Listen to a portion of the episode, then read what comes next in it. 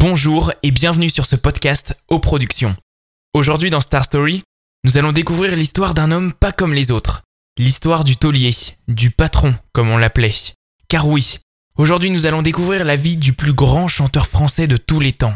Un chanteur avec une histoire tout aussi impressionnante que sa carrière. Une enfance fragile et un destin hors du commun. Bienvenue dans le Star Story de Johnny Hallyday.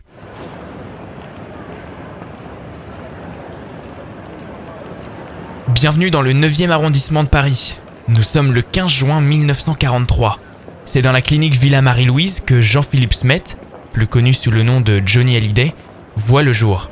Il est le fils d'Huguette Claire et de Léon Smet, un acteur belge. Un père que le petit Jean-Philippe n'aura pas réellement l'occasion de connaître, puisqu'aussitôt après sa naissance, celui-ci disparaît. Un père Jean-Philippe ne cessera de chercher ou d'avoir envie de découvrir, sans jamais y parvenir. Leurs retrouvailles seront donc toujours très douloureuses, comme dans les années 70, où Johnny, devenu riche et célèbre, fait venir son père à Paris afin qu'ils se connaissent un peu mieux. L'homme qui se présente devant lui est un inconnu, SDF. Johnny veut prendre soin de ce père qu'il n'a jamais connu. Il lui payera donc un appartement et de quoi s'habiller. La cruauté dans cette histoire est que Léon Smet brûlera les costumes que son fils lui a payés et mettra le feu à l'appartement avant de retourner vivre dans la rue. Johnny, à partir de là, cessera de vouloir tout faire pour chercher et découvrir ce père qu'il n'a jamais connu. Il payera tout de même ses dettes et sera seul à son enterrement avant de refermer cette porte de sa vie. Une porte de sa vie qui le marquera à tout jamais. Une blessure d'enfance qui ne le lâchera jamais. Mais le petit Jean-Philippe n'en est pas à son dernier abandon. En effet, sa maman, Huguette, reprend peu de temps après sa naissance une activité professionnelle, mannequin de cabine. Une activité qui prend du temps et qui l'empêche d'élever correctement son enfant. Elle confiera donc Jean-Philippe à sa tante Hélène Marr. C'est elle et ses deux filles, Desta et Ménène, qui vont commencer à l'élever. En 1946, alors que le petit Jean-Philippe n'a que 3 ans, il va partir à Londres avec ses deux cousines, Desta et Ménène, qui s'installent pour deux ans pour travailler dans la danse. Durant ce long séjour, Desta épousera Lee Lemoine Ketcham, un danseur américain connu sous le nom de Lee Hallyday. Desta, Menen et Lee formeront donc un trio de danse acrobatique. Ils se produiront dans toute l'Europe jusqu'en 1949 avant que Menen ne quitte le trio. Desta et Lee continueront donc l'aventure en duo en se nommant les Hallydays. Pour Jean-Philippe, Lee Hallyday est une incarnation du rêve américain et le considère comme son père de substitution. C'est Lee qui le poussera sur ses premières scènes et qui le surnommera Johnny. Enfant, on trouvera donc déjà le petit Johnny blond sur scène, habillé en cow-boy, interprétant la ballade de Davy Crockett. Il y avait un homme qui s'appelait Davy, il était né dans le Tennessee, si courageux que quand il était petit, il tua un ours du premier coup de fusil. Davy,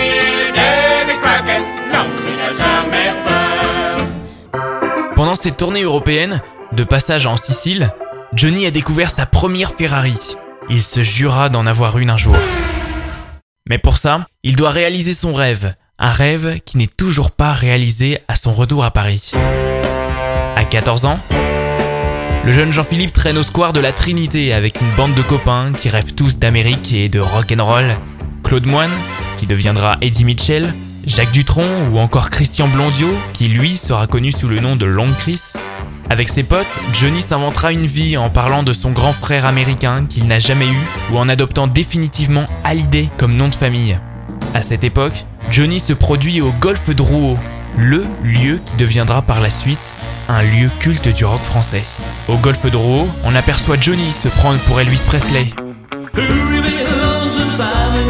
Johnny et Elvis Presley. C'est une grande histoire. Johnny le découvre à 14 ans, au cinéma dans le film Amour frénétique. Pour le jeune chanteur, c'est une révélation et il sut immédiatement que ce qu'il voulait faire dans la vie, c'était rocker.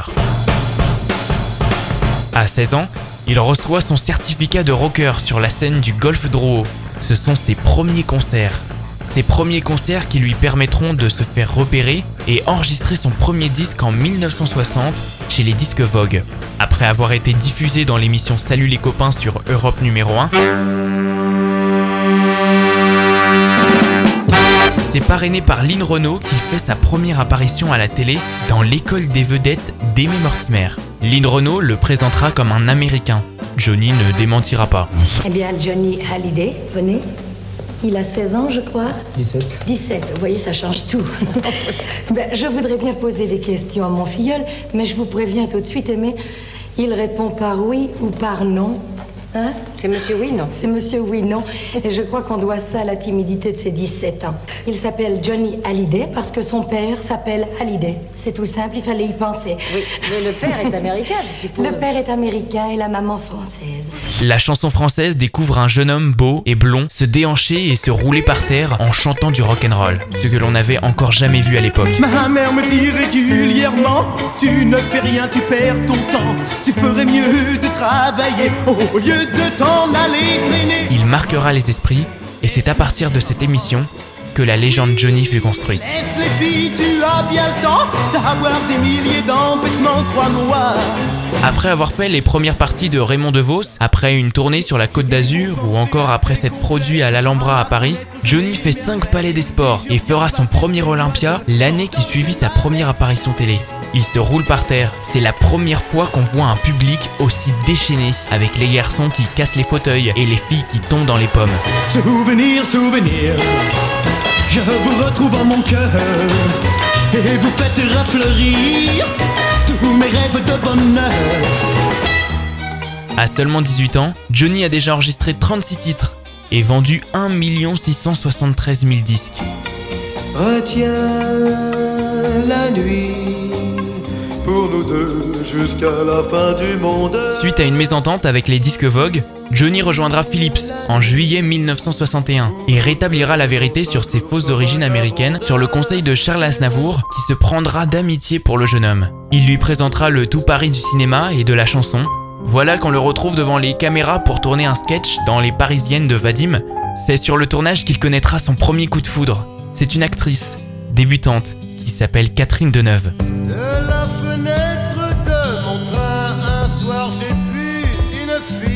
Malheureusement pour Johnny, son idéal féminin est déjà avec Vadim, de quoi affaiblir le rocker.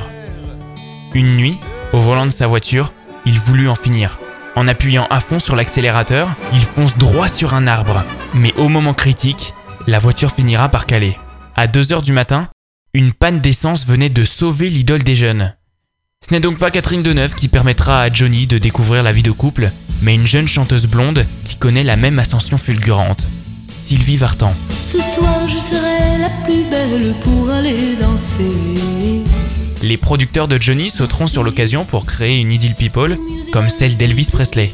Le King Elvis ayant rencontré sa femme Priscilla au service militaire, pourquoi Johnny ne ferait pas de même? C'est donc sous les drapeaux et sous l'appellation de soldat Smet que l'on découvre Johnny au service militaire à travers des petits films de propagande que tourne l'armée adressés à la jeunesse pour montrer aux jeunes que le service militaire, c'est bien puisque Johnny le fait.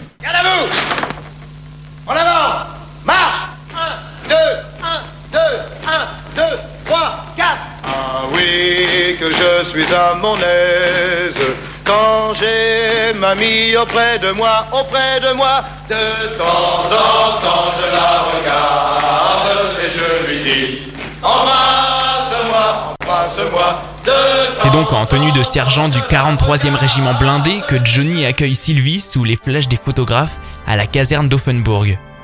Le couple deviendra par la suite l'un des premiers couples mythiques de la presse people. Leur mariage sera un événement retransmis en direct à la télévision et malgré le choix du couple star de faire une cérémonie intime, leur mariage ramènera plus de 3000 personnes sur place. Ensemble, ils vivront 15 ans de vie commune et Sylvie donnera naissance à leur premier enfant, David. Un enfant qui plongera l'idole des jeunes dans un abîme de perplexité. Il fait une tentative de suicide. La charge d'un enfant, lui qui ignorait tout de la paternité, était trop lourde pour lui. Il était encore sûrement trop jeune pour être père. Pour moi la vie va commencer en revenant dans ce pays là où le soleil et le vent, là où mes amis, mes parents avaient gardé mon cœur d'enfant. Johnny a toujours été le premier. Si le concert Place de la Nation organisé par l'émission de radio Salut les copains sur Europe numéro 1 en 1963 a ramené entre 150 000 et 200 000 jeunes alors que la préfecture n'en attendait que 5 000, c'est grâce à lui. Johnny est au plus haut. À seulement 20 ans, il est la plus grande star française.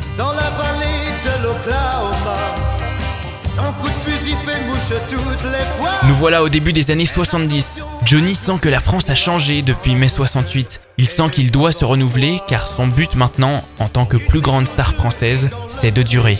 En gardant un œil sur l'Amérique, Johnny voit le mouvement hippie se démocratiser, notamment avec le festival historique de Woodstock en 69. Les bras en croix. Johnny décide donc immédiatement de lancer cette mode hippie en France.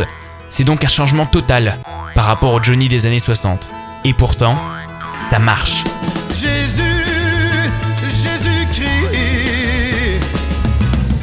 Jésus-Christ est un hippie. Johnny règne toujours comme un maître sur la France. Mais Sylvie ne supporte plus ses absences. Le couple divorce le 5 novembre 1980. Mais cela ne fait pas perdre le nord à Johnny. Il continue de produire des shows extraordinaires sur scène. Jamais il n'a oublié un conseil que lui avait donné Maurice Chevalier à ses débuts. Petit, soigne toujours ton entrée sur scène et ta sortie. Les gens ne se souviendront que de ça. Entre les deux, tu te démerdes. Et c'est en faisant toujours plus fort à chaque fois et en sachant se réinventer que Johnny écrira sa légende. Gabriel, tu brûles mon esprit, ton amour étrangle ma vie. Et dire que tout le monde lui disait, sa maison de disques y compris, que ça ne durait qu'un été. Johnny en est le premier surpris. Un espoir, L'académicien Jean Co écrira même dans Paris Match Il n'y a pas 36 explications à sa longévité dans la gloire, il n'y en a qu'une. Johnny Hallyday a littéralement épousé son époque, comme un champion de surf épouse les vagues de l'océan. Cette allure de fauve électrique n'échappe pas non plus au cinéma. Robert Hossein, Claude Lelouch et Jean-Luc Godard, devant qui le chanteur perd tous ses moyens. Johnny est un admirateur absolu de Jean-Luc Godard, qui avait décidé de ne jamais réellement éclairer son visage, car celui-ci captait déjà beaucoup trop la lumière. Johnny, qui avant de devenir chanteur souhaitait devenir acteur, comme son idole James Dean, prit ce compliment comme un honneur.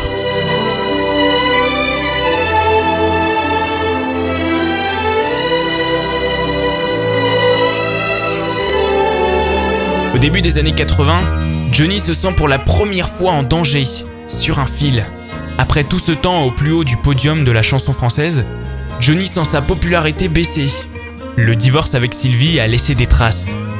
Il a peur qu'on le considère ringard. Alors qu'il est, je sais qu'il est déjà trop tard. Elle aura sûrement pris le premier autocar. À cette époque, Johnny est plus considéré comme star du showbiz que rocker.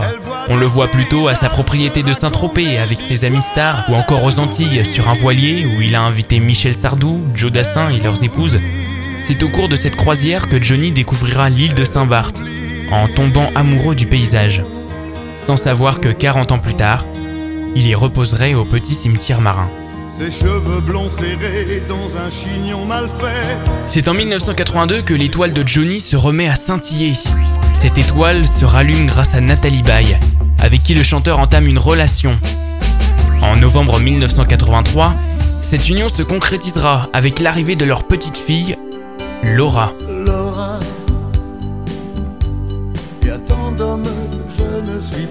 C'est Nathalie qui encouragera Johnny à changer de style, et c'est grâce à ce changement de style que Johnny arrivera de nouveau à se réinventer. Nathalie le présentera à Michel Berger, qui n'est pas tellement chaud pour écrire pour Johnny Hallyday. Cette rencontre va pourtant tout changer. On a tous quelque chose en nous de Tennessee. À partir de ce nouvel album, Rock'n'Roll Attitude, écrit entièrement par Michel Berger, Johnny atteindra un sommet sur lequel il restera jusqu'à la fin de sa vie. La vie de Johnny restera comme elle l'a été depuis les années 60, mouvementée. En 1990, il épouse Adeline Blondio, la fille de son ami du golfe de Rouault, Long Chris, avant que le couple se sépare, puis se remarie et puis se resépare à cause des crises de jalousie d'Adeline. Une vraie poule aux œufs d'or pour la presse people. Non, ce n'est donc pas Adeline qui réussira à apaiser la bête qui se cache en Johnny. Ce n'est pas elle avec qui le rocker décidera enfin de vivre une vie normale. Ce n'est pas avec elle puisque c'est avec une rencontre que Johnny fera en 95 que l'homme pourra enfin trouver cette nouvelle vie. Cette rencontre, c'est Laetitia. Il la rencontrera lors d'un dîner à Miami avec son ami Jean Rock.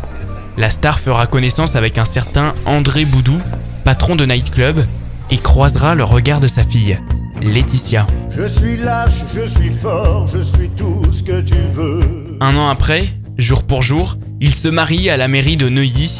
C'est en parlant d'Amérique que les deux tourtereaux se sont trouvés. Mais Johnny n'est plus tout jeune et les problèmes de santé commencent à arriver. Le 7 décembre 2009, il est hospitalisé à la clinique Cedar Sinai de Los Angeles pour une hernie discale qui lui brise le dos de douleur. Il sera plongé dans le coma, frôlera la mort et ressuscitera tel un dieu. Force de briser dans mes mains des guitares. Sur des scènes violentes sous des lumières bizarres. En 2016, Johnny exerce son dernier grand voyage dans le pays qu'il l'aura adopté tout au long de sa vie. Avec six de ses potes, il traverse à moto son Amérique qui l'a tant fait rêver. En passant par la Louisiane, le Texas, la Californie, le Grand Canyon, 7000 km. Fatigué, mais ne jamais arrêter, rester vivant, comme dit l'une de ses dernières chansons. Le 30 novembre 2017, dans sa villa de Marne-la-Coquette, Johnny retrouve ses amis bikers pour regarder ensemble les images de leur aventure. Cette nuit-là, sur l'écran, défilera le fil de sa vie avant que cinq jours plus tard, il la finisse avec un dernier regard au ciel, comme s'il souhaitait dire au revoir à cette étoile qui a brillé si longtemps au-dessus de lui. Si jamais on me dit que j'ai trahi, alors je ne bronche pas. J'en parlerai